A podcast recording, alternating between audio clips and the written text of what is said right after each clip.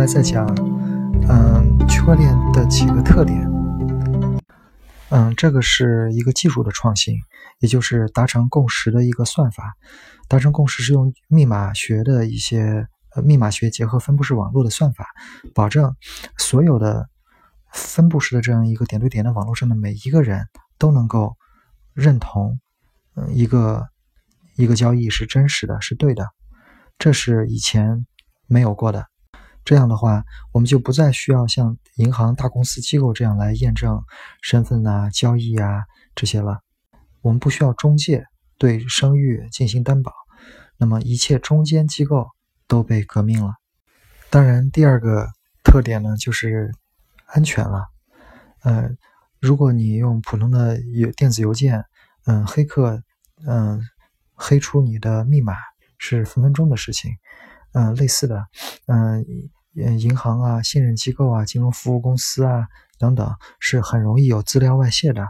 像医院啊这些，嗯，有身份诈骗可以泄露，嗯，还有直接通过黑客攻击也可以很快的找到你的密码。那么，所有这些黑客入侵、嗯，身份窃取、诈骗、网络钓鱼、垃圾邮件这些勒索软件这些问题，可以用区块链的加密技术来。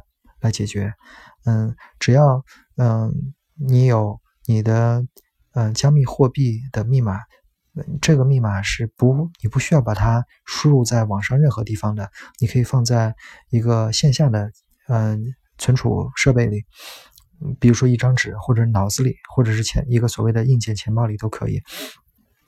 只要你不把这个密码告诉任何人，嗯，你不需要在网上输入任何的密码。在这种情况下，嗯，没有几乎密码学保证，几乎不可能有黑客能够攻击得了你的加密信息。下面一个呢，嗯，是隐私问题。嗯，今天大家在网上使用任何服务，基本上都需要去输入自己的身份认证，比如说你的邮件、你的 ID。那么，其实像美国就有棱镜，或者是呃各种监管部门会去。去监管，嗯，你你在网上的行为，而，嗯，区块链呢，它并不设置身份认证的，嗯，这个要求，你不需要去提供任何的姓名啊、邮箱啊等等。整个交易过程虽然广播在全网，但是没有人知道，嗯，发发钱这个交易的甲方和乙方到底是谁，因为没有任何相关的身份信息。而信用卡呢就不一样了。每次信用卡的公司的数据库资料外泄，就会有几百万人的地址和手机号被盗。比如说，嗯，T-Mobile 一千五百万条记录被盗。所以，嗯，区块链相当于保护了人的匿名性。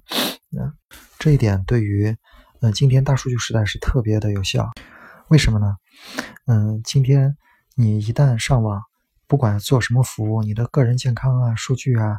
你的所有个人身份想你能想得到的信息都被网上的人拿走了，而如果你使用区块链的话，那么就好像是在虚拟世界 SimCity 里边，你不需要输入你的身份认证信息，你不需要输入你的用户名、邮箱等等，那么，呃，网上网上那些机构和服务商是拿不到你的个个人信息的，除非在你同意的时候才会透才会。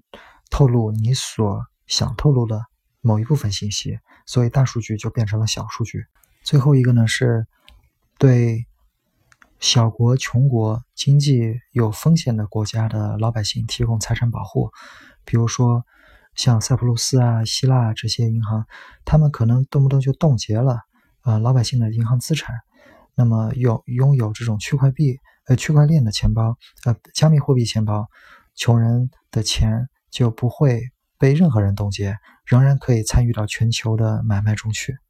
所以呢，总结呢，区块链呢能够给我们诚信、价值、隐私、安全、权利保护，呃，保护弱势群体。所以归根到底，我们可以说区块链保护了人权。